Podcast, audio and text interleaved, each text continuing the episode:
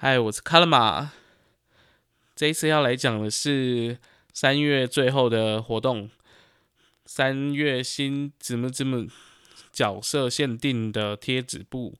那这次新的角色总共有五只，如果是新手的话，其实是不建议为了这个贴纸布去抽新角色，因为如果你没有抽到的话，其实就是有点浪费金币。毕竟下个月还有新角色会出来。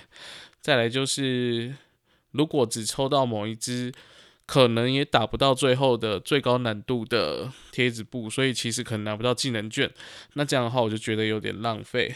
那他在过完每一本贴纸布的最后是特别关卡，它叫“字母飘飘水道”，这么会持续缓缓的顺流而下哦，来不断消除子母子母吧。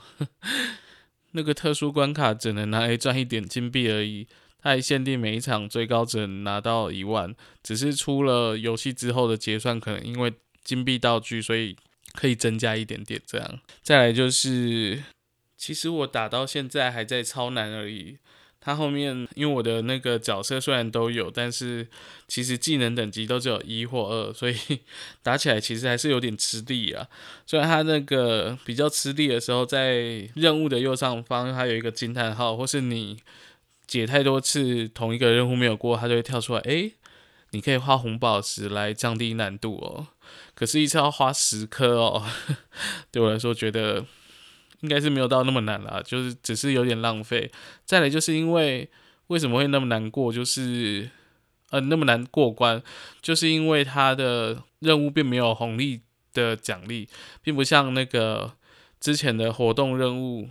它在你使用新角色的时候是会有红利加成的，只要是像这种贴纸布的活动任务，它基本上你用新角色它都不会有任何加成。新手抽了一只技能等级一，然后就要 直接把这个任务解到最后面的话，其实真的是，除非技巧真的特别好，不然我觉得有点困难这样子。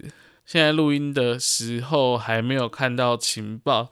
我觉得如果没有新的角色，也不要就太灰心，可以赶快先存一点金币，等到下个月的时候再来看新角色有没有比较特别厉害的角色可以来赚钱。